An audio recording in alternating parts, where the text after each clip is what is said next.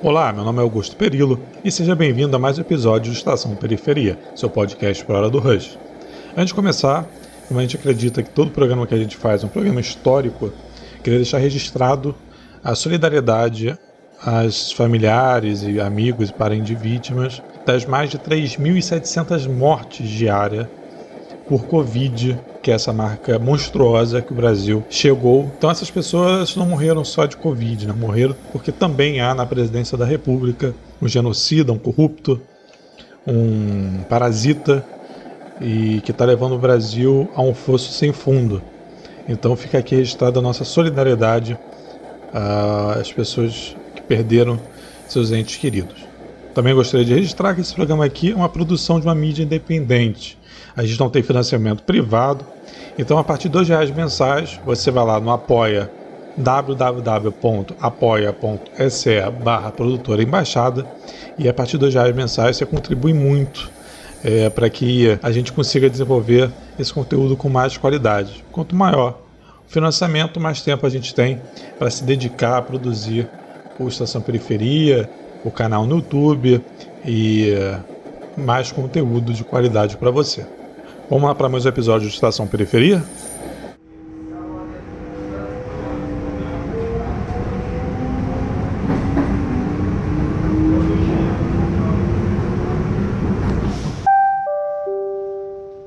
Passageiro, ao desembarcar, observe o espaço entre o trem e a plataforma. Hoje, é um programa especial com o Orlando, porque a gente acompanha já o trabalho do Orlando há bastante tempo e a gente tem muita, acho que, afinidade com o que a gente pensa sobre mídia, é, o, que é, o papel da esquerda nessa disputa, tudo isso. Então, já passar a palavra para ele, Orlando. Obrigado por estar tá, por tá aqui e se apresenta também para a galera, por favor. Bom, então, eu sou Orlando Calheiros, o uh, Ogan Ogum, doutor em antropologia social, podcaster, né, o apresentador do Benzina e do Pop Cult, e também agora é, faço streamers diária na Twitch. E botafoguense, sofredor, né? E torcedor da Unidos de Padre Miguel, né, cara? Torcedor da Unidos de Padre Miguel, cara. Quem é no, não é do Rio, a Unidos não é a mocidade, né? Não é a mocidade. Existe uma rixa, inclusive, entre elas. Todo, porque todo mundo. Eu sou, eu sou cria de Padre Miguel, né? E todo mundo acha, ah, pô, a mocidade foi campeão, você deve estar feliz. Eu falei, não muito, não muito. assim, eu, eu, sou, sou Unidos, sou Unidos. Tá no grupo de acesso, né? Unidos? Tá no grupo de acesso, Unidos, grupo de acesso, cara. Boa. Grande escola, grande escola. Grandes carnavais, cara, grandes carnavais. Não, pô, sem dúvida. Orlando, é, para começar, você é antropólogo, né? E você trabalhou na Comissão Nacional da Verdade. Sim. E aí eu queria dar, começar daí, porque acho que daí a gente vai chegar no ponto principal dessa conversa. Mas qual foi o seu trabalho lá? O que, que você viu lá? Cara, o que acontece é o seguinte: é, eu sou etnólogo, né? O... o que, que significa isso? Porque antropólogo geralmente ele é é, é, é, que nem médico, né? Cheio de especialidades dentro dele, né? Então, eu, eu quer dizer que eu sou. Eu trabalho com populações né, originárias, com populações ameríndias, né? E eu escrevi minha tese de doutorado sobre uma população chamada Aikewara, né, que vive ali no sudeste do Pará, próximo de Marabá. Vivi com eles cerca de dois anos, assim, morando lá, né? Porque assim, eu convivo com eles, tenho uma amizade eterna, né? Há cerca de uma década, né? Imagina, a gente está falando de 2009. E aí o que acontece que os Aikewara, eles foram diretamente afetados pela chamada guerrilha do Araguaia, né?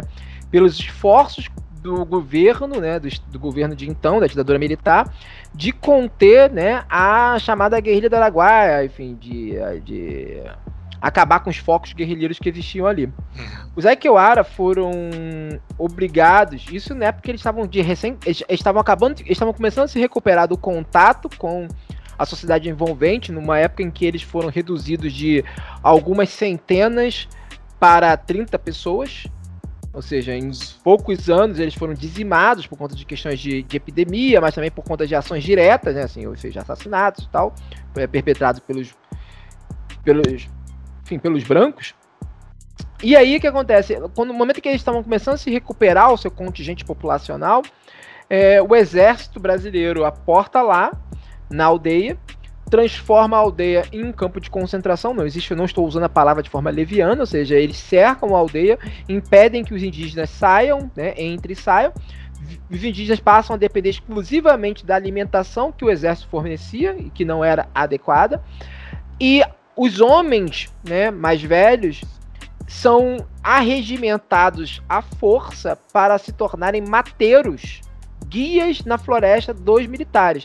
Eles iam basicamente eles eram prisioneiros, né? Que eram, enfim, sofriam inclusive pequenas, grandes torturas por conta disso. É... E eram para servir de guias na flecha para as forças do exército. É, esse, esse, esse, esse evento, por conta da. especialmente da ação da antropóloga Yara Ferraz e da minha ação, acabou sendo. É, acabou se desdobrando num processo né? E o Zeke Oara, em 2014, eles se tornaram a primeira população indígena que recebeu o estatuto de é, anichados políticos. Uhum. Beleza. É por conta desse trabalho, né, que eu e a Yara Ferraz, em conjunto com o Zé Kiwara, começamos a desenvolver sobre a memória né, e a história da atuação né, das forças militares ali na região, especialmente sobre eles, é, eu fui chamado para participar da Comissão Nacional da Verdade para coordenar as pesquisas né, e a redação do capítulo referente justamente à guerrilha do Araguaia. Né? Então, o capítulo que saiu lá no relatório final da Comissão Nacional da Verdade foi. É, a pesquisa daquele capítulo foi coordenada por mim e pela historiadora Cecília Adão. Né? O... E lá dentro, enfim, acabou fazendo, a gente acabamos, acabamos fazendo outras coisas também, enfim, participando dos capítulos. De outros capítulos, vamos colocar assim, porque enfim, não, tem coisas que não podem. não ficam muito bem ser ditas. É, porque, enfim, editoração, essas coisas todas. É, mas então, basicamente isso. Basicamente, eu trabalhei na Comissão Nacional da Verdade para é, nas pesquisas referentes ao capítulo que fala sobre as graves violações de direitos humanos perpetradas pelo Exército durante o episódio da Guerra do Araguaia e posteriormente ainda permaneci um tempo por lá para lidar com o acervo coletado pela Comissão Nacional da Verdade, porque uma das coisas que as pessoas pouco falam, né, que a Comissão Nacional da Verdade foi um grande esforço de mapeamento dos arquivos que existiam sobre esses eventos, né? Esse material a gente não teve tempo hábil para analisar esse material durante a Comissão Nacional da Verdade, mas esse foi o seu grande legado, né? Essa documentação. Então, assim, nesse momento, nesse segundo momento, eu passei a atuar na documentação, na, na, no, no, levantamento e, e, catalogar a documentação referente às graves violações de direitos humanos perpetradas contra populações indígenas durante a ditadura militar. Uhum. Nesse período que você trabalhou fazendo esse levantamento, você lidou uma questão que veio à tona, principalmente agora depois desse livro do Vilas Boas. Com o desconforto dos militares durante a Comissão Nacional da Verdade, isso já estava lá naquela época, ou isso está tá sendo instrumentalizado mais agora nesse momento? Como é que tá a visão nisso? Demais, assim, cara. Quando a comissão foi anunciada, os militares receberam aquilo como uma afronta como uma afronta. Isso foi muito claro, assim, foi muito claro. É só ver as manifestações do clube militar, né? O, as manifestações de alguns militares da ativa, né? E durante tem um episódio sinistro sobre o qual pouquíssimo se fala hoje em dia, que durante uma das visitas que, o, que, a, que é, comissionados da Comissão Nacional da Verdade fizeram ao Hospital Central do Exército aqui no Rio de Janeiro, é, foram encontrados documentações, fichas de integrantes da Comissão Nacional da Verdade. Ou seja, existia um indicativo que existia vigilância do Exército para cima do, do, das próprias pessoas que estavam ali envolvidas na Comissão Nacional da Verdade. É, isso era uma desconfiança que a gente já tinha na época, e era uma coisa que ficou muito clara também, pelo menos para mim, que sempre fui uma pessoa muito. Eu, uma questão pessoal mesmo, assim. Uhum. É, sempre fui muito, eu, eu sempre fui muito ligado a questões de, de internet, de, de computador, enfim, hacktivismo, essa coisa de ser é, um defensor do software de, de é, open source, do Linux e tal. Então, assim, é, quando em 2014 existia uma para mim uma questão que era por que, que a gente, na Comissão Nacional da Verdade, com o trabalho que está sendo feito, a gente não consegue pautar o, de, o debate público sobre a comissão? Né, sobre o que a comissão estava descobrindo, estava dando visibilidade. E aí nessa época eu comecei a acompanhar os grupos de grupos de. Eu vi, eu percebi que existia uma verdadeira operação de contra-inteligência na internet. Eu não estou dizendo que eram os militares que coordenavam isso, mas eram pessoas que se identificavam com os militares. Né, uhum. se identificavam com o, o a, a, chamada memória do exército, a memória da ditadura, enfim. Então, assim, e eram operações de contra-inteligência coordenadas, que tinham. É, as pessoas estavam, sabiam o que estavam fazendo, sabe? Então, por isso, assim, né, então, nesse, o que, que eu, por que, que eu tô falando isso? Porque para mim fica evidente que naquele momento a comissão já estava. Era encarada como uma grande humilhação e como uma punição desmerecida pelos militares, ao ponto de que você teve uma reação organizada de contra-inteligência de pessoas que se identificavam com a figura e com a imagem dos militares, né? Daí, por exemplo, a própria ideia do desse resgate, tentativa de ressignificação da memória do Ustra. Sim. Você acha que o Steve Bannon já estava se articulando nessa época? O Bannon? Uma pergunta. É. Já. Você acha? Já, né? o a 2000, 2014 já tinha alguns focos das empresas dele, né? Ali, é, na época que tinha aquela, aquele tinha porque a gente lembra, sabe disso, mas ele. Não, muita gente sabe disso, mas a gente pouco se lembra. É, de que ele, ele tinha uma empresa de, de, que fazia farm de Minecraft, né? E assim, e aí, e aí ali que ele desenvolveu as táticas de. de, de, de como é que é? De, de fazer, né? De, de, de arregimentar e aquecer as redes, né? Então, assim, só que a escala mesmo dele, pelo que eu. Pela cronologia, começa a partir do Gamergate que é 2016. Né, que é aí que o Breitbart ganha, ganha mais visibilidade e tudo mais, mas já vinha de antes. 2014 já tinha atividade desses grupos sim de articulados em chãs, em fóruns e tal. A nível mundial, né? Sim, sim. Era algo local. É, você falou da questão da, da, dos militares estarem vigiando vocês. Acabou de ser uma matéria, acho que você não deu tempo de ver, da Veja, com o livro do Cunha, e trechos do livro do Cunha, que o livro do Cunha vai sair aí em algum momento, do Eduardo Cunha. E aí eles botaram trechos, e alguns dos trechos, o Eduardo Cunha dizia que os militares estavam vigiando a Dilma é, dia, noite antes do impeachment. Né? Porque as conversas que ele tinha com os militares, os militares sabiam da rotina da Dilma como ninguém. Assim. É, achei curioso você falar esse negócio de estarem também vigiando vocês e os caras também estarem vigiando a Dilma. Enfim, não sei até que ponto Eduardo Cunha é uma fonte mais confiável e verdadeira que a gente tem, mas também não é algo que não faria sentido, né? Essa, essa questão. Cara, então, aí os militares receberam isso e aí se articularam para fazer essa contra-informação. Você sabe mais ou menos desenhar qual é a estratégia? Assim, eles foram pro. Era Orkut na época, né? Ou já era Facebook? Não, Facebook já, 2014 Facebook tava bombando. Facebook, já WhatsApp páginas, já tava. Né? É, o, o, o, WhatsApp já tava começando a bombar também, né, em 2014. Eu, eu sempre eu criei um WhatsApp. Cara, eu criei um WhatsApp em 2014 por conta do trabalho na comissão. Ah, é? É, é? não, era, mas era porque eu tinha que particular o grupo de trabalho, aquelas coisas todas. Então o WhatsApp era mais rápido. Eu, eu tinha uma certa resistência ao WhatsApp, como eu tenho até hoje, né, na verdade, porque tem essa coisa de você tem que estar o tempo todo disponível, né? Eu acho isso horroroso. Uhum. É, mas assim, o que aconteceu? O que os militares faziam efetivamente, eu não sei, né? Se é que fazia alguma coisa, não vou. Mas desconfio, eu desconfio que sim.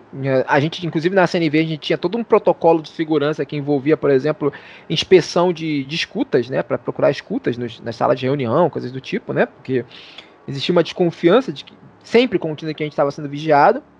Mas é, quando essas operações de contra-informação que foram mobilizadas por, por pessoas que se identificavam com né, a memória dos militares, né, a suposta honra que estava sendo ferida ali pela Comissão Nacional da Verdade.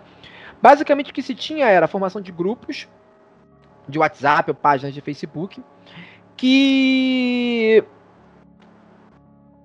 é que na verdade é uma estratégia tão multifacetada que é complicada, porque assim, você tem de um lado formação de grupos que tinham como, como objetivo discutir e mobilizar e codificar o, o, a revolta de outros sujeitos. Então, por exemplo, eram grupos do tipo: ah, a Comissão Nacional da. É, chegava um sujeito lá, trazido por outra pessoa que Ah, esse aqui é meu primo fulano, que ele acha que tá tudo errado, que o dólar tá caro, que o Brasil tá virando um país comunista e tal. Ele, beleza, chega aqui, primo do fulano. Olha só, você vai trabalhar assim, vai trabalhar assado. Ó, você tem que. Olha esse material aqui para você replicar. Olha esse material aqui para, sabe? Tipo, olha esse trabalho aqui que você vai, vai usar. Olha, vamos falar, vamos agora todo mundo invadir o posto de fulano que tá lá falando dos comunistas. Saca? Então eles faziam essas pequenas táticas. E por um outro lado, é, o que, que eles faziam com isso? Pode parecer um trabalho de formiguinha, mas é isso, né? Existe um trabalho de formiguinha. Quando a gente vê o, o efeito, né? A gente vai ver o mapa de nuvem nas coisas. Esse trabalho de formiguinha é o que faz a diferença, né? Os sujeitos chegavam e faziam isso. Eles iam nos postos das pessoas, eles invadiam, eles faziam. A própria ideia do Ustra, né? O Ustra, ele, ele começa a se tornar um símbolo dessa, dessa, desse tipo de operação na internet, porque ele era polêmico.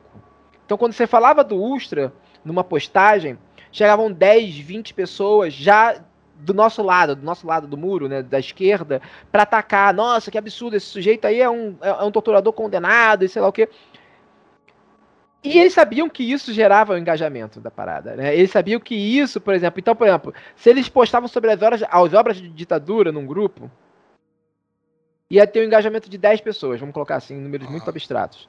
É, se eles, 10 pessoas deles, né, se eles faziam um post sobre o Ustra, e com uma, toda uma polêmica, é, o que, que eles tinham? Além das 10 pessoas que já comentariam, eles teriam 10, 15 pessoas de esquerda reclamando. Então, a internet, o, algoritmo das redes sociais, ele não quer saber se aquele material é gente falando mal, é gente atacando. Não, ele tá falando, ele sabe que as pessoas estão falando daquilo. Então ele começa a colocar aquele conteúdo como relevante. E por que, que isso faz uma diferença? Porque esse tipo de. O, o, Facebook tem uma coisa que se chama relationship, Meaningful Relationships. Não, Meaningful Interactions. Ah, agora tá faltando a memória. É, que basicamente ele diz assim, cara, ele vai pegar o seu mapa de relações e vai pegar o mapa de relações das pessoas com as quais você interage, os assuntos que elas interagem e vão oferecer esse assunto para você. Só que eles vão oferecer esse assunto dentro de uma matriz que você meio que já tá predisposto. O que, que eu quero dizer com isso? Imagina o seguinte: tô eu lá reclamando do Ustra no meu perfil. Reclamando do Ustra no meu perfil, sei lá o que, da pessoa que posta Ustra. Aí eu tenho um amigo meu que é meu amigo de infância, sei lá o que. Só que ele é um cara de direita. O material que vai chegar para ele, que vai ser indicado na timeline, não é o Ustra que eu estou expondo.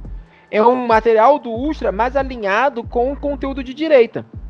Então o que o sujeito vai consumir é outro material que o meu. Então os caras entendiam isso na época. Eles, essas operações que eles faziam na internet tinham como intuito justamente divulgar esse material lateralmente, né? Você, a, a, nós que estávamos ali de, brigando por isso, acabávamos nos tornando agentes. É, a gente se tornava vetor do material deles, né? Vetor dessa doença, mesmo estando combatendo ela, porque a gente contaminava com ela, o algoritmo contaminava o nosso algoritmo. É que nem aquilo, imagina o seguinte, você entra no YouTube e procura um vídeo lá do presidente, cara, quando você entrar de novo, vai um monte de vídeo do presidente, gente de direita vai estar sendo indicado para você. Então aquilo quer dizer que quando você faz isso, você está dizendo que aquilo é relevante, é um material relevante. E não só para você, mas também para suas redes de relação. E aí, além disso, junto com isso, o que, eles faziam? Eles criavam blogs apócrifos, lançavam comunicados. Por que, que, que, que, que eles queriam fazer? Isso é a chamada estratégia tabaco, né? Porque a indústria do tabaco usou essa estratégia para combater os, as acusações, né? na verdade, as realizações de que o tabaco, o cigarro causa câncer, né? Eu não tô criticando quem fuma, tô falando da indústria. É que, que eles faziam, né? Eles pagavam um médico pra ir numa, num programa, no morning show desses da vida, e o médico chegava lá e falava que cigarro fazia bem pra saúde. Aí o cara. A, a questão toda não era emplacar a narrativa de que o cigarro fazia bem para a saúde. A questão toda era minar a própria autoridade dos especialistas. Então, o público ficava sem ter quem acreditar, porque você tem vários discursos. Nossa, mas faz mal ou faz bem? Tem um médico que fala, que fala que faz mal, tem médico que fala que faz bem.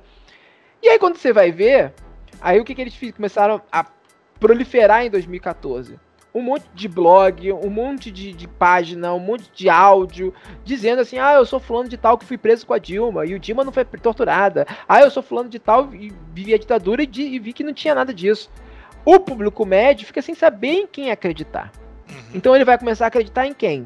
Quando você mina a autoridade das, a, a autoridade das instituições, vamos colocar assim, você faz com que a população recorra a uma espécie de ultra empiria.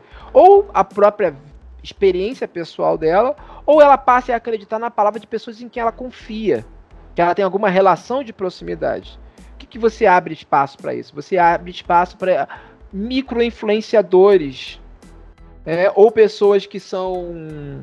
Quando eu digo micro-influenciadores, não estou falando só micro-influenciadores de internet, não, porque eles também tiveram um papel muito, muito importante nessa história. Mas micro-influenciadores, por exemplo, um pastor, né?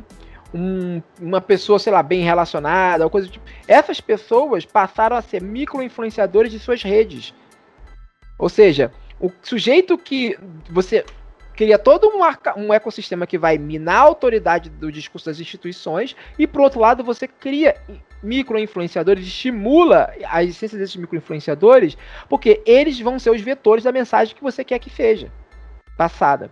E aí, quando você olha, por exemplo, no próprio cenário de, de, de negacionismo, pandemia, né, tantos anos depois, tu vê que é exatamente isso que está em jogo, né? Você tem um presidente falando lá de tratamento precoce, ah, mas os médicos, o médico diz uma coisa, o médico diz outra coisa, tipo, aí as pessoas falam, é, realmente, em que, que eu acredito?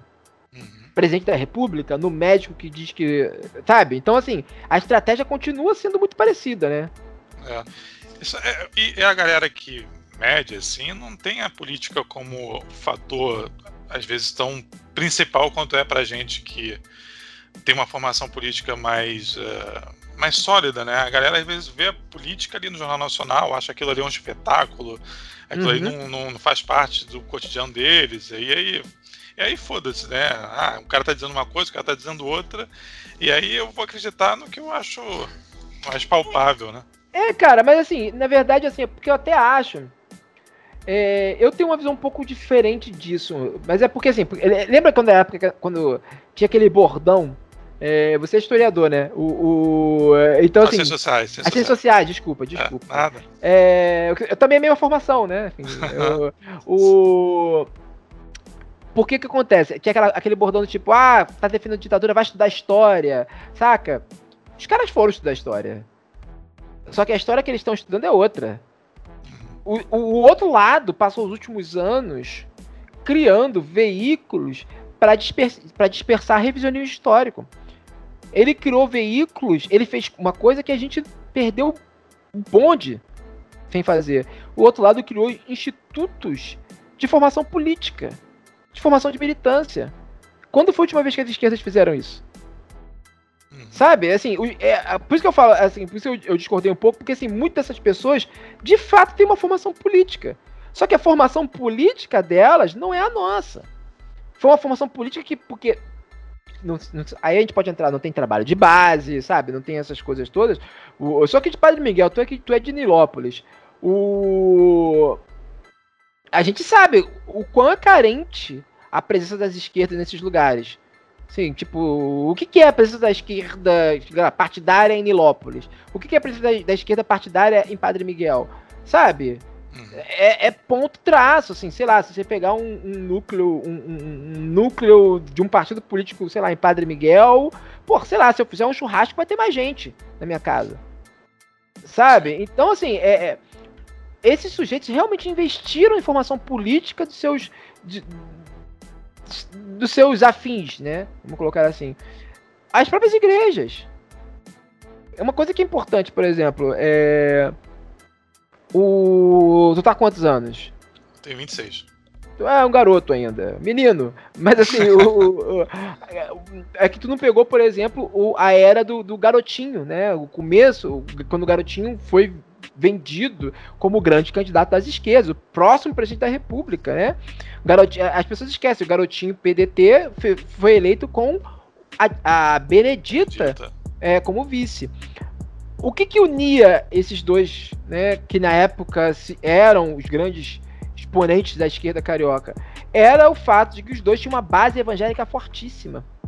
E até hoje, quando você vai ver, por exemplo, você tem uma parcela considerável da esquerda carioca que tem seu pé lá na igreja. Né? Tem, tem uma relação com, com, com bases eclesiásticas e coisas do tipo. Quem fazia trabalho de base de formação política naquela época eram igrejas, bicho. Eram igrejas. Então, assim, aí que tá o ponto. Porque quando a gente abre o. Quando a gente Só parênteses aqui, Orlando, eu comentei ah. na sua live também na Twitch que o pastor Everaldo era chefe de gabinete da Benedita nesse período. Sim, sim, sim. Acho que ele foi chefe da Casa Civil, se não me engano, não foi? Uma coisa assim? É, aí tinha cargo ali da, é. da mandada Benedita. Não, exatamente isso. Então, assim, é, esse. esse. esse. É, a, como. Como a, é porque assim, tudo é formação política, né? A, a, essas redes evangélicas estão fazendo formação política, né? Então o que acontece? O problema é disputar essa formação política. Né? Porque uh, uma coisa que eu sempre falo, por exemplo, fake news. Fake news não é. Ela não é causa de nada. Não tem ninguém. Cara, eu, eu duvido muito, eu duvido muito que tem uma, sei lá.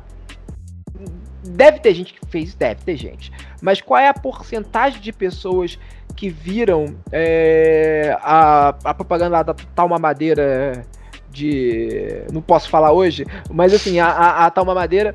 É, e fala assim: agora eu vou votar no Bolsonaro. Nossa, aqui, essa, essa propaganda, essa mamadeira aqui, eu vou votar no Bolsonaro. Essa aqui acabou. Passa, Pablo Vittar passou de todos os limites. Saca? Tipo, o, não, a, a, a, fake news ela não é causa de nada, ela é sintoma. Ela é sintoma. Ela é sintoma porque ela é sintoma da formação política daqueles sujeitos que estão propagando e acreditando nela. Ela não é uma questão de ignorância, ela é uma questão de desejo, porque formação política, a gente sabe, formação política tem uma relação com, a, com desejo, né? Porque tem aquilo que você quer como projeto de mundo. Uhum. Então, assim, qual é o projeto de mundo que aquelas pessoas querem? Qual é o projeto de mundo que aquelas pessoas têm? Né? Aí quando vem uma fake news que reforça aquilo, eles engajam naquilo. Isso só é possível porque não há disputa política efetiva. A gente não está disputando esse espaço. A gente não está disputando esse espaço, né? Porque as esquerdas se. Sei lá, é muito. Quando, a gente, quando eu olho para isso, assim, eu, eu, lembro de. Eu lembro na, na, na, na, na, na famigerada eleição do Crivella aqui no Rio de Janeiro, a galera falando do, do, do, do... Ah, o Freixo perdeu porque espalharam que o Freixo ia legalizar a maconha Falei, não, o Flash perdeu porque existia um cenário onde as pessoas podiam distribuir uma, uma, fake news dizendo que ele ia, que ele ia, que ele ia é, legalizar a maconha e isso ganhava atração. É, porra, a gente tá, Rolando, acho que pelo menos há um mês chamando o Bolsonaro de genocida, todo dia. Isso não ganha metade da atração do que ganha uma fake news dos caras. Pois é, pois é, né? E aí que vem o ponto que é crucial, assim, cara. A por que, que isso não ganha? Porque a gente não tem um ecossistema, porque a gente não tem uma, uma cama, como colocar assim, né, na internet e no mundo para que as nossas informações possam ser, possam se criar. Cara, eu, eu, eu comecei a ver a necessidade disso, de, de investir e, e, e, e, investir minha libido, né? Investir meu tempo, minha atenção em ocupar esses espaços, em produzir conteúdo para internet, produzir, tá ali no debate, pensar, não só tá ali, ah, Bolsonaro é isso, sei lá o quê. Não, tá ali pensando em como agir nesses espaços que tem uma relação também com voluntarismo, é que a gente tem que levar uma discussão importante. Porque em 2015 eu comecei a participar de, de eventos em, em escolas secundaristas, né? para falar sobre ditadura, sobre direitos né, de populações indígenas. E aí era impressionante que eu, eu acabava de falar a palestra, e aí vinha lá os, os, alunos, tudo lá com 15 anos, 16 anos. Futuro da nação, futuro da nação, sem, sem zoeira. Vinham pra mim e falaram assim, pô, professor, muito legal que você falou. Pô, onde que eu posso encontrar mais? Tem um canal no YouTube que fala disso? Pô, tem um podcast que fala disso? E eu só tinha livro para indicar. Foda, né? Pô, como é que eu vou pagar? Ah, olha só, então você aí, aluno, secundarista, leia A Inconstância da Alma Selvagem de Eduardo Vieira de Castro, de cabo a rabo, e depois você vai ter que ler Deleuze. E aí, cara, tipo, não tem como. A gente não tinha, não tinha divulgação científica, né? Era muito pífio nossa, nossa atuação nessa área. E aí, cara, tipo, obviamente os caras estavam jogando ali livre, livre. Aí tá, dois anos depois, três anos depois, acontece o que aconteceu. Né? Esse que é o ponto. Por que, que até hoje a gente tem uma dificuldade imensa de fazer ter tração nisso? Porque o trabalhinho lá atrás não foi feito, né? Uhum. Por isso que eu acho ótimo essa derrocada do YouTube, né? O YouTube tá entrando em decadência, né? Não, então, é, eu vou, vou entrar aí. Eu acho que quando eu comecei a fazer conteúdo pro YouTube, inclusive foi na pandemia, cara. Eu falei assim, porra, eu tô aqui em casa, a UF tinha decretado, é, enfim, não ia ter aula tal. Eu falei, pô, vou fazer alguma série de vídeos, de entrevistas que culminou nesse podcast, que era debatendo a pandemia. Não pela perspectiva da biologia, podia até ser também algum programa, mas das assim, diversas dimensões que aquela pandemia causaria. E quando eu comecei a fazer, eu recebi comentários indiretas de pessoas de esquerda falando: ah, lá vai o youtuber. Mais um youtuber. É isso que a gente precisa, youtuber, né? Até hoje, cara, a gente, uhum. qualquer espaço de debate que eu vá para debater questão de comunicação, de mídia e tal, tem alguém que fala: não, mas isso não muda. O que muda é é, partido, não sei o que. Eu falo, cara, uma coisa não exclui a outra. Uma coisa. Enfim, como é que foi para você essa entrada? Assim, você escutou isso também muito? É, como que você oh. lida com essa questão? Cara, assim, é... imagina, você, você começou isso na pandemia, né? Eu tô nessa onda. O Benzina foi criado em 2018, né? Mas assim, meu primeiro podcast, enfim, tem podcast, coisa que eu gravei em 2017. Eu sempre tive essa coisa com a internet, textão, essas coisas todas. É, desde 2013, imagina, 2013, 2014. Antes disso, na verdade, né? Foi quando, porque 2013 eu tinha acabado de voltar, 2012 que eu comecei a tentar ter alguma forma de ocupação na internet e depois isso em 2015 se tornou uma, uma, quase uma obsessão minha, né? Pensar como fazer isso eu sempre lembro uma coisa, assim, para exemplificar isso melhor. Em 2018, logo depois da eleição do, do presidente, né, do atual presidente, eu fui chamado para participar de um evento lá no Rio Grande do Sul, é, da, na, da Unicinos, que era um evento para debater conjuntura, né? Era basicamente um imenso. E aí, deu ruim, né? Tipo. E aí tava eu, sociólogo, cientistas políticos e tudo mais. E aqui eu vou, vou tecer uma crítica que pode parecer uma crítica até de, de, de com todo respeito, não tô aqui desmerecendo o trabalho de, da, da ciência política, da sociologia e o, dos meus companheiros de, de antropologia, e tampouco desses sujeitos, mas a maioria das análises que eu estava vendo ali, não, não, todas as análises que estavam vendo ali, ignoravam um, um componente crucial, que foi o componente das redes sociais na eleição dele. E eu fui conversando com essas pessoas lá, eu falava assim, cara, mas tá bom, beleza.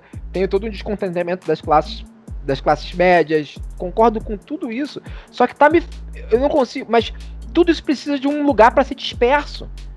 Parece que assim. É, essa análise que vocês estão fazendo, ela parece que ela funciona num. Parece que a gente regrediu para aquela, aquela ideia assim, ah, Marx falava de superestrutura. Mas ele não desenhava como a superestrutura funcionava. Ele não, ele não, ele não ele não investiu numa descrição minuciosa sobre como funciona, relacionado à ideia da tecnologia. Não é isso. Não, isso aqui não é uma crítica a Marx. Enfim, eu estou dizendo que é um ponto da obra dele que depois foi, inclusive, foi Sim, ser claro. explorado pela escola de Frankfurt, né? O, o, o, o mas o, a questão toda é que nesse momento, aquilo ali me lembrava exatamente disso. As pessoas falam, ah, não, tem todo esse sentimento de descontentamento, mas ninguém ia ali olhar para assim, tá, concordo com tudo isso. Agora, como isso está se tornando código? como isso está codificando a vida das pessoas, como isso está se dispersando. Isso é uma discussão que eu acho que é fundamental também. Isso é uma discussão que a gente tem que saber como agir, como, como, como agir, como pautar nesses espaços, nesses lugares. E aí, quando eu lembro que quando eu comecei a conversar disso, eu escutar, a primeira coisa que eu escutei é assim: YouTube não cria. Eh, YouTube não cria consciência de classe. Eu falei, cara, já tive uma longa conversa disso com a, com a Sabrina Fernandes, né, do Tese 11. O, e gente e ela sofre, sofre, sofreu muito com isso também, né? Enfim, o. Ainda bem que, a, despeito disso, se formou um pequeno nicho de youtubers. Hoje em dia você já tem uma boa variedade de, de podcasts de esquerda, né? Comprometidos com conteúdos mais diversos. É, quando, por exemplo, se você fosse para 2017, 2016, você era mato. Era mato, não tinha nada. Você entrava na direita, na, no YouTube só tinha gente lá jogando e fazendo piada machista. Sabe? Então, assim, eu fico. Eu, até hoje eu acho muito complexo que as esquerdas ainda estejam muito distanciadas desse debate. Eu, cara, eu não sei há quanto tempo tu me, me, me acompanha no Twitter, né? Mas eu, o quanto eu apanho por conta disso. Eu já fui chamado de coach de esquerda. A, a, fiz um episódio do. Caralho. Cara, assim, ah, eu quero uma boquinha, eu quero ganhar dinheiro dos partidos, eu quero. Sabe? Porque uma vez eu falei, por exemplo, eu fiz uma discussão que eu acho que é fundamental. Eu acho que é fundamental se falar sobre profissionalização da comunicação dos partidos. Porque, cara, produzir conteúdo na internet, você sabe disso, eu sei disso. Demanda tempo, demanda dinheiro, demanda saúde. E aí, aí as pessoas querem que um conteúdo de qualidade sendo produzido na internet 24 por 7. Mas e aí as pessoas estão produzindo, vão produzir como? Vão pagar a conta como? Uhum. Isso acontece assim, quando precisam muito, aí chama aquele menino lá que entende um pouquinho lá para fazer. O único lugar que é profissionalizado é no mandato, né? Que aí mandato tem um cara da comunicação, mas só o partido, o movimento social não encara é, como... e e ainda assim, o, os mandatos, é, eu digo sabendo de alguns mandatos de esquerda, é, tem equipes que não são exatamente qualificadas para isso. Né? Esse é ou não ponto. são de esquerdas, ou são é, é privados, é, assim. É, então assim, esse, isso é um problema. Isso é um grande problema. Você tem uma equipe, você colocar uma pessoa que está fazendo, por exemplo, cara, entender de métrica de rede social é uma qualificação muito própria. Sabe? Tipo assim, é, é, é, eu estudo isso por fora, mas tipo, o, a, conheço gente, pessoas que são profissionais disso e tem todo um investimento para tirar certificado, para estudar. Não é uma coisa que você aprende vendo um vídeo de 5 minutos no YouTube. Sabe? Então, assim, como é que você. Cara, como é que funciona o pixel do, do Facebook? Cara, o pixel do Facebook, é um, para quem não sabe, é um instrumento do Facebook que permite você segmentar a, a, a, propaganda de tal modo de que a pessoa que vai clicar ali vai ser segmentada. Você pode levar pessoas para ali que, sei lá, pessoas que viajaram para fora do país estão devendo, estão com o nome negativado no SPC Serasa. Você consegue negar, você consegue assim, direcionar sua propaganda para pessoas nesse nível de segmentação. Você consegue por rua, cara. Exato! Não, então assim, esse que é o lance. Então, assim, tipo, esse é um tipo de coisa que a gente deveria estar tá dominando, né? Que as esquerdas deveriam estar dominando, né? Deveria ter aula disso dentro dos partidos, né? Deveria ter cursos para formação justamente de uma, de, uma, de uma militância de pessoas engajadas que estão comprometidas com o discurso, com a pauta dos partidos, para que não tenham que recorrer ou, a, ou agências de publicidade ou, enfim, né? Tipo, e aí tem, e aí é aquilo, né?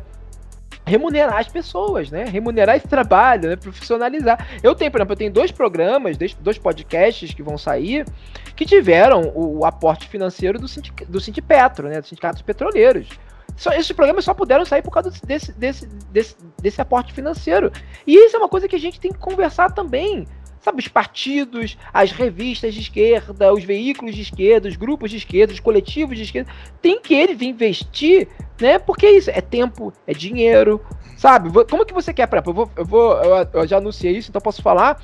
É, a gente vai lançar, eu e o Alcísio do lado B, a gente vai lançar um programa que fala sobre, que tenta atacar o mito da, da ditadura, que, do legado positivo da ditadura militar.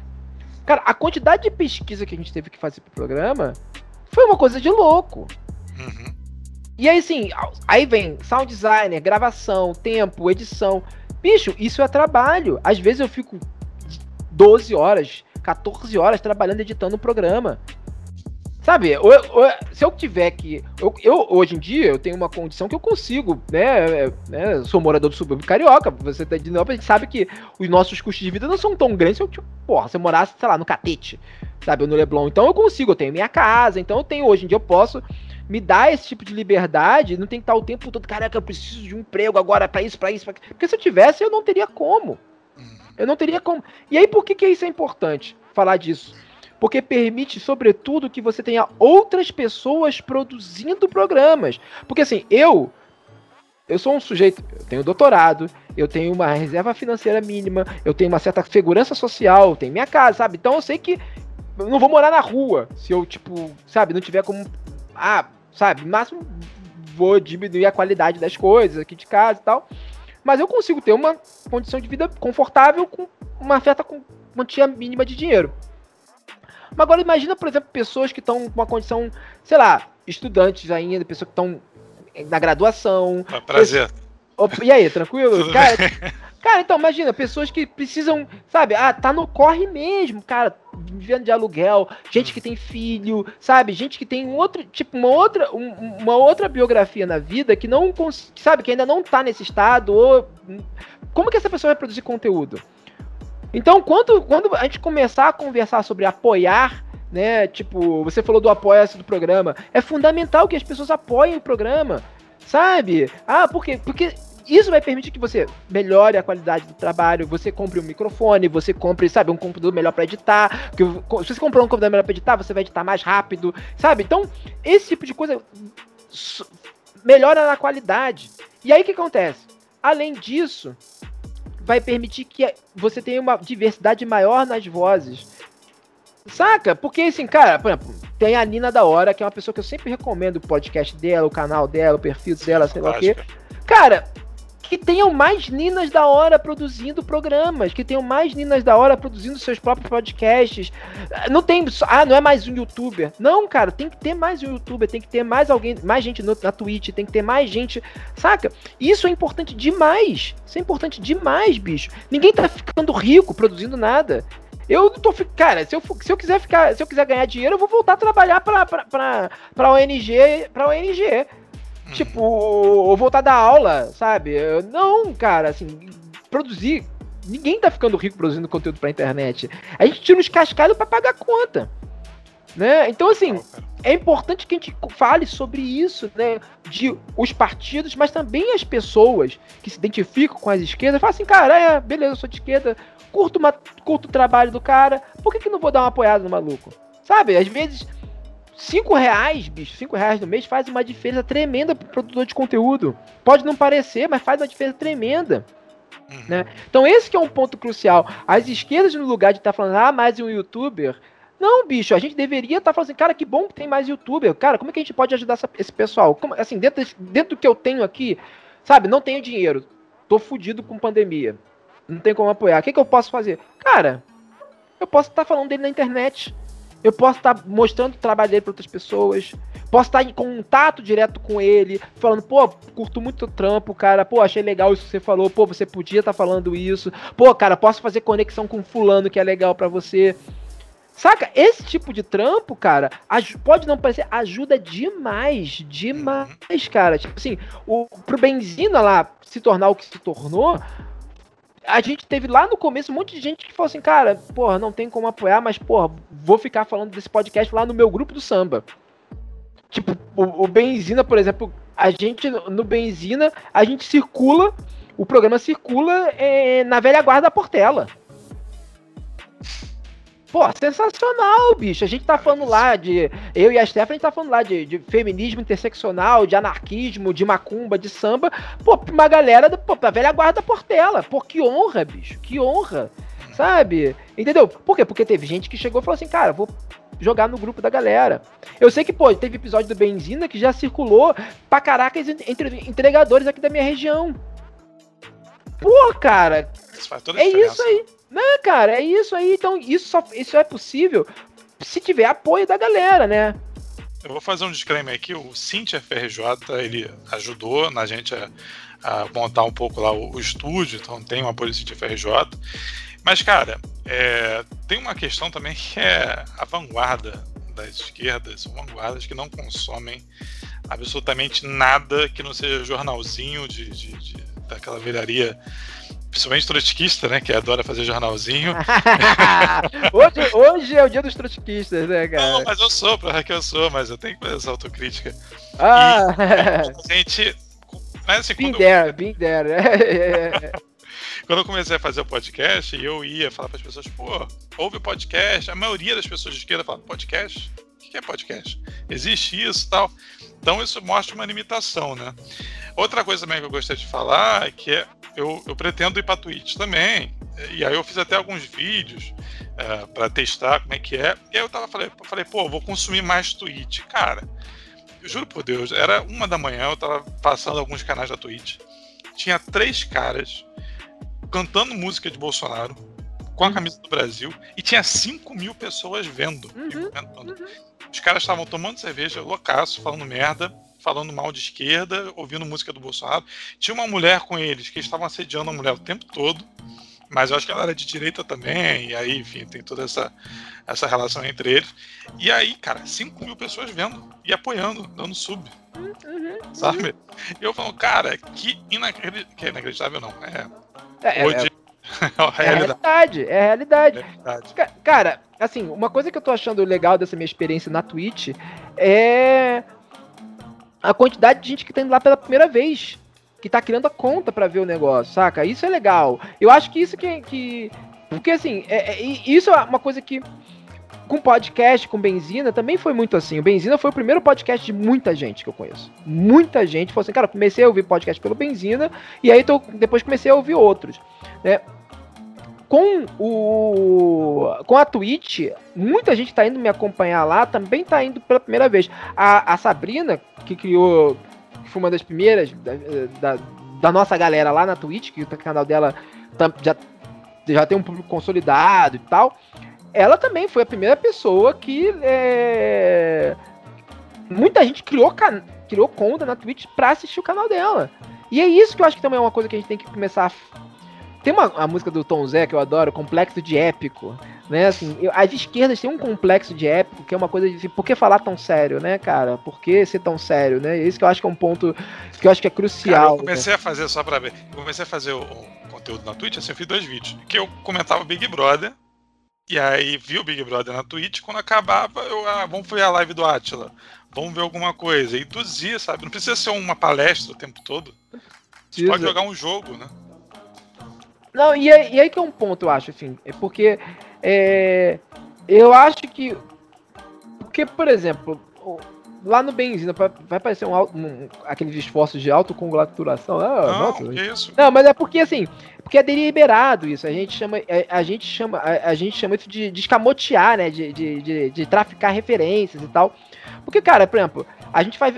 A gente lançou um episódio. A gente tem uma série sobre orixás, que é a nossa a coisa que mais bomba lá que a gente faz, a série sobre orixás. Bicho, ali. Eu tô falando de, de, de, de, de orixá, né? eu sou do santo, né? Eu sou da religião, inclusive estou todo de branco hoje aqui com o meu EQT gravando, de guia. Hoje é sexta-feira é... santa, quem estiver ouvindo. É, exatamente isso. É, vamos, vamos contextualizar aí para é. vários cultos de religião de matriz africana. Hoje é uma espécie de ano novo, vamos colocar assim, né? E aí o que acontece? É, a gente. É...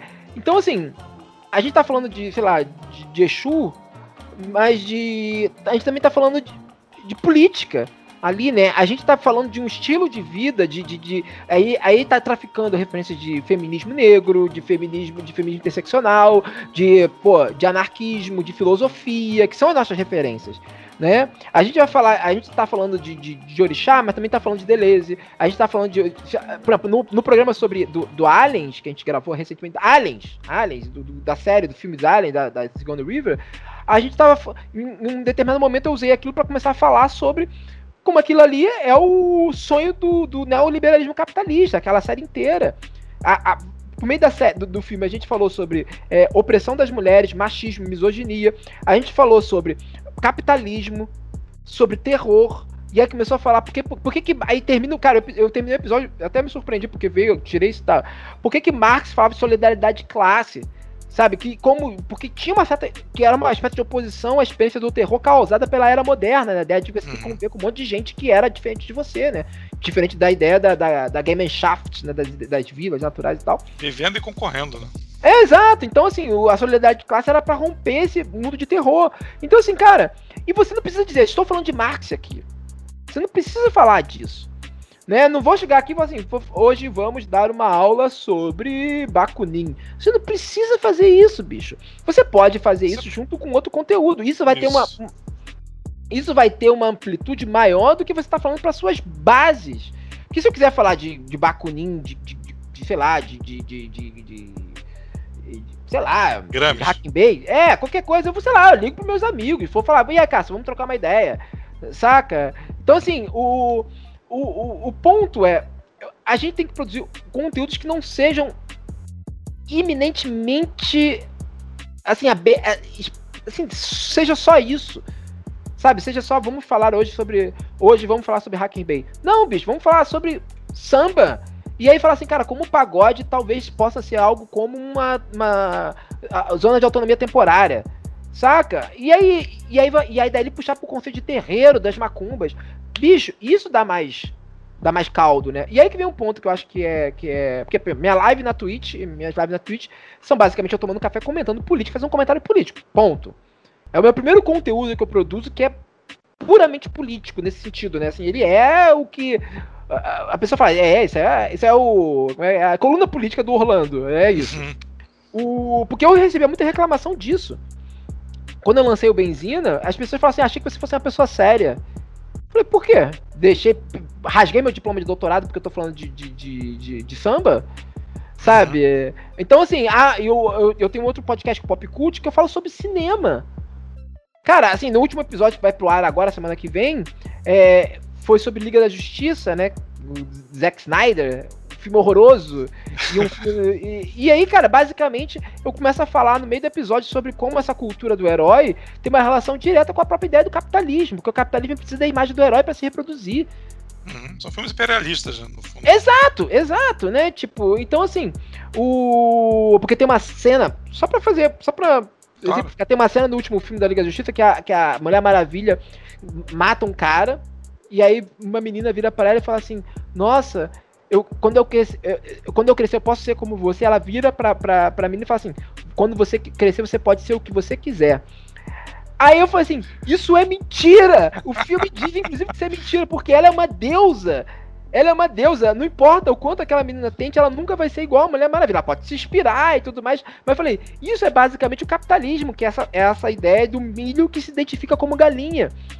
Você defende o direito das galinhas, mas fala assim: um dia eu posso ser galinha, mas você vai ser sempre milho, bicho. Enquanto existirem galinhas, você nunca vai deixar de ser milho. Então, assim. E eu tô gravando esse programa pra, uma, pra um público. Cara, é muito louco, porque assim, é um público que é completa. Em larga medida, é muito alheio às discussões que, sei lá, eu faço com meus amigos anarquistas, que as discussões que eu faço dos movimentos, sabe? Então, assim. E é importante estar tá produzindo para essa galera também, porque. E aí? Porque quando chegar lá na frente, o que a gente vai querer? Uhum. Como é que você vai ser. O, o, a galera acha que ser intelectual orgânico é o quê? Ficar falando de. de Foucault pra, ah. pra quem? Ser orgânico com quem, sabe? Tipo. É esse é o ponto. Eu acho que a gente tem que pensar exatamente nisso, né? Não, é, eu, assim, eu respeito quem faz, beleza, mas Sim. limitar isso, que é uma. É, é, esse que é o ponto. Não é uma coisa ou outra. É uma coisa e outra. Né? Então, por exemplo, ah, cara, assim. Tá lá, tem um programa lá, o, o tem o, o, o, o, lado B do Rio, que é um podcast mais, mais estritamente sobre isso, né? Vamos colocar assim. O Benzina e ele convive perfeitamente. Uhum. Perfeitamente. Não, é, é. O Caio ontem anunciou nosso programa no Twitter e, e é isso, a gente se ajuda. É. Uma coisa não anula a outra, né? Pois é, pois é. O, que, o, que, o meu problema é que as pessoas só querem fazer isso. Não é, é isso. Não é errado, não é menor, não é menos importante. Agora, mais uma vez, é sempre pensar em termos de ecossistema. Um ecossistema ele não pode, ele tem que ser múltiplo, né? Você tem que tá, ter opções para todos e todas. Então o sujeito gosta de Minecraft, ele tem que ter um conteúdo de Minecraft que seja alinhado com uma pauta né, progressista. Eu dei essa palavra, mas vamos usar aqui para ser rápido. É tipo uma pauta progressista. Porque se não tiver um, um, um, streamer de Minecraft que tenha um pensamento alinhado com, sei lá, com feminismo, ele vai consumir o, o, o outro lá, que era o maior canal do YouTube, fazendo propaganda que, que antissemita. Sabe, fazendo piada antissemita no, no, programa. Exatamente. Então é isso, né, cara? É o famoso ocupar para não perder, né, cara? Tipo assim, a gente tem que culpar esse. E aí, como é que eu vou ocupar? Sabe, eu vou, eu vou chegar e falar assim pro, pro, pro menino lá de 12 anos que ele tem que ter interesse imediato num, num conteúdo, sei lá, num vídeo meu falando sobre Deleuze? Uhum. Sabe? Não, ele não vai ter interesse, sabe? Pode até ter meninos de 12 anos que tenham interesse, sabe? Mas, tipo assim, não, ele vai ter interesse nas paradas dele, no videogame, num quadrinho, e sei lá o que. Eu mesmo, cara, assim, eu mesmo, boa parte das minhas referências, eu fui virar anarco, antitrotskista, né? É eu fui me envolver com política, eu fui ler filosofia, eu fui estudar enfim, ciências sociais, muito motivado pelas referências que eu tinha de videogame, RPG e quadrinhos. Né? Então, assim, eu via aquelas referências e ficava curioso para saber mais sobre elas. E aí eu ia estudar, pô, vi uma, uma citação do Nietzsche. Pô, quem é esse bigodudo aí? Aí fui procurar quem era Nietzsche, fui ler Nietzsche, sabe? Então, assim, o que a gente tem que montar um ecossistema, assim, cara, tem que ter um conteúdo que seja comprometido em certa medida com essas pautas, e aí que ele ofereça espaço para que aquelas pessoas que se interessam por aquilo procurarem outras coisas. Então, cara, pô, o maluco vai lá ver um escuta o Benzinho e fala assim: caraca, cara, agora eu vou comprar o livro lá da Bell Hooks que essa, que essa apresentadora aí traduz. Pô, deve ser legal. Ela tava falando, sendo que ela ouviu falar de Bell, da Bell Hooks num episódio sobre a mangueira. Brabo, né, cara? É, eu fiz o caminho inverso. Quem me transformou em trotskista foi um professor anarquista e o próximo agora que. Péssimo professor, cara. o próximo agora eu vou virar o Reinaldo Azevedo, né? Pelo evolução. É, pela, pela, pela, pela, pela lógica você tá no. Mas pela idade você é daquela galera que pegou o neoanarquismo, né? Dos anos 2000 e pouco, né? 2000. Não, não ele, era, ele era bem mais velho do que eu, ah. ele era anarquistaço, assim, e aí eu me interessei por, pela esquerda, eu era um cara, sei lá, apolítico, não sei se essa palavra existe, mas. Ah enfim, aí eu comecei a me interessar e acabei vendo trotskista. Orlando, a gente está caminhando já para o final, é, até para ficar cansativo. Hoje é sexta-feira santa, né? A gente tem que dar uma aliviada. eu queria perguntar um negócio para você, cara. É, para a gente convencer a esquerda que isso aqui é importante, a gente tem que virar uma turma da FGV? Porra. Não. Cara. Realmente assustado quando eu vi Boulos e, e, sei lá, a Moeda, todo mundo ali numa turma de FGV. E acho que você. Você não faz programa tanto de entrevistas, né? Quem faz programas de entrevistas sabe que é foda você conseguir pelo menos um quadro da esquerda para entrevistar. Qual, qual é o problema? O que a gente tem que fazer? O que a gente tem que mudar, Rolando? Cara, esse é um ponto crucial, né? Assim, é, é a esquerda prefere, os grandes nomes da esquerda, sei lá, preferem no Roda Viva do que vir aqui no teu podcast e no lado B, enfim. Eu Eles... entendo, Orlando, só fazendo um disclaimer também. Eu entendo que eu sou, eu, meu podcast é pequeno, é, o tempo que ele vai gastar comigo, pensando pragmaticamente, que é o jeito que eles pensam, né? O tempo que eles vão gastar comigo é o tempo que eles poderiam estar fazendo outra coisa que vai dar mais retorno. Só que os caras não conseguem entender que a gente vai criar um ecossistema que vai retroalimentar eles. Né? É, mas é que é o ponto. Assim, por que que. É, pragmaticamente eles estão errados. É porque é isso, né? Porque assim, o, o, o, sujeito. Por que, que o Bolsonaro toda semana ele tá, ele tá falando de um. Ele tá abraçando alguém, gravando um recado num canal de YouTube. Cara, assim, tem canal de YouTube de mil seguidores que entrevistou o Bolsonaro. Por quê? No dia seguinte, esse canal tá com 50 mil quando esse canal tá com 50 mil pessoas ali seguindo ele, é, aquele canal se torna financeiramente viável para o produtor de conteúdo. E aí aquele produtor de conteúdo vai conseguir se dedicar ao canal. E aí ele vai conseguir, aquele conteúdo que é alinhado com, com o presidente, vai estar tá lá o tempo todo circulando nas redes e vai estar tá afetando mais pessoas. Enquanto Simples, né? É, é, mas aí que tá. É aí, por exemplo, você, aí vai lá para um programa de, de, sei lá, de um Roda Viva da Vida, pra ficar tomando porrada, bicho. Bicho, vai lá, cara. É assim, é isso que eu falo. O, o, o Boulos esteve agora no, no, no, no Vira Casacas, né? Tipo, é, é, a, a campanha do Boulos, a equipe do Boulos entendeu um pouco essa. Inclusive, a gente é, gravou, né, um Among Us com Boulos, né? Assim, é, pode crer, pode crer. O, a gente gravou, a gente fez um, um Among Us, eu, Normose, a a Laura Sabino, Paulo Vieira, enfim. E, cara, e foi um evento na internet esse, esse, esse Among Us com o Bolo. Foi um evento. Sim, foi brabo. Cara, foi um evento ao ponto de a galera lá do outro lado do muro chegar e mandar as pessoas lá, os corregedores. Ih, os aliados deles. A não, é. é, a não comentarem sobre o evento. E depois passaram a imitar. Uhum. Então, assim, aí tu vê um, o impacto daquilo, cara. O impacto daquele processo. Né? Não tô falando que o Haddad. Agora vamos lá, Haddad. Vamos, Haddad gameplay, imagina. É, vamos aqui.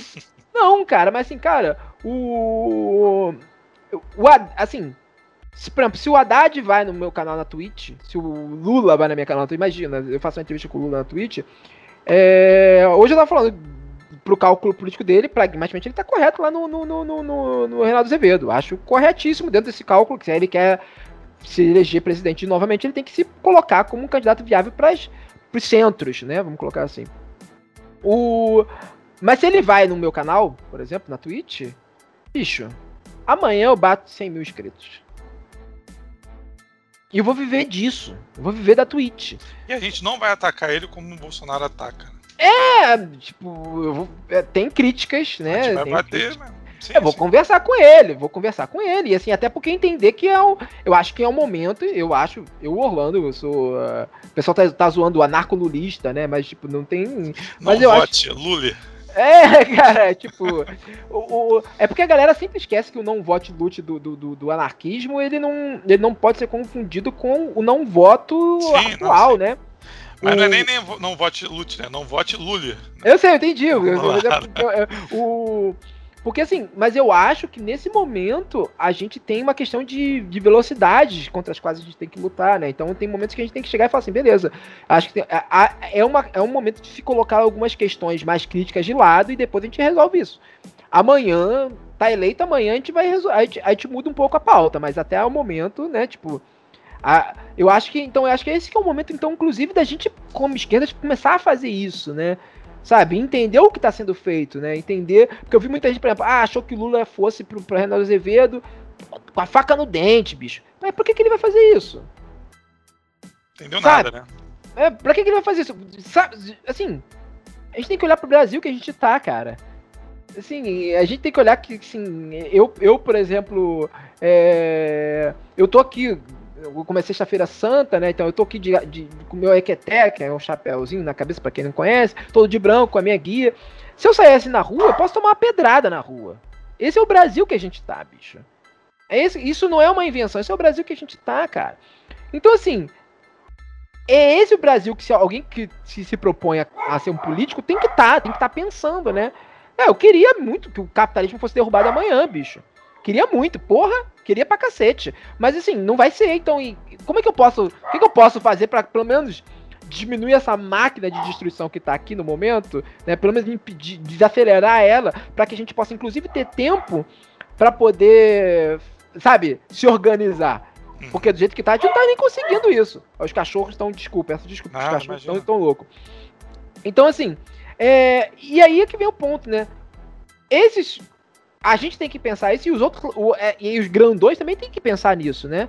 Cara, assim, porra, se eu for num programa de um sujeito desse, eu vou estar contribuindo para a formação de um ecossistema, para a formação de produtores de conteúdo, para a formação de conteúdo que vai estar do nosso lado da equação e vai estar fortalecendo o nosso lado e vai estar competindo em curto prazo, nem em médio prazo, em curto prazo, pelo imaginário da população que nesse momento está dominado pelo outro lado.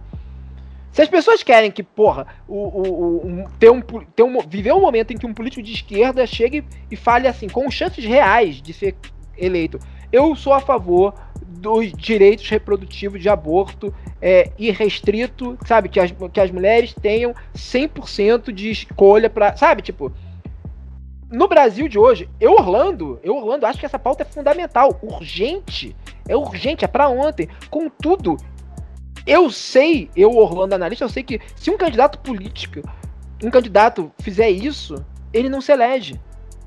Porque o país que a gente está vivendo nesse momento não comporta esse tipo de discussão.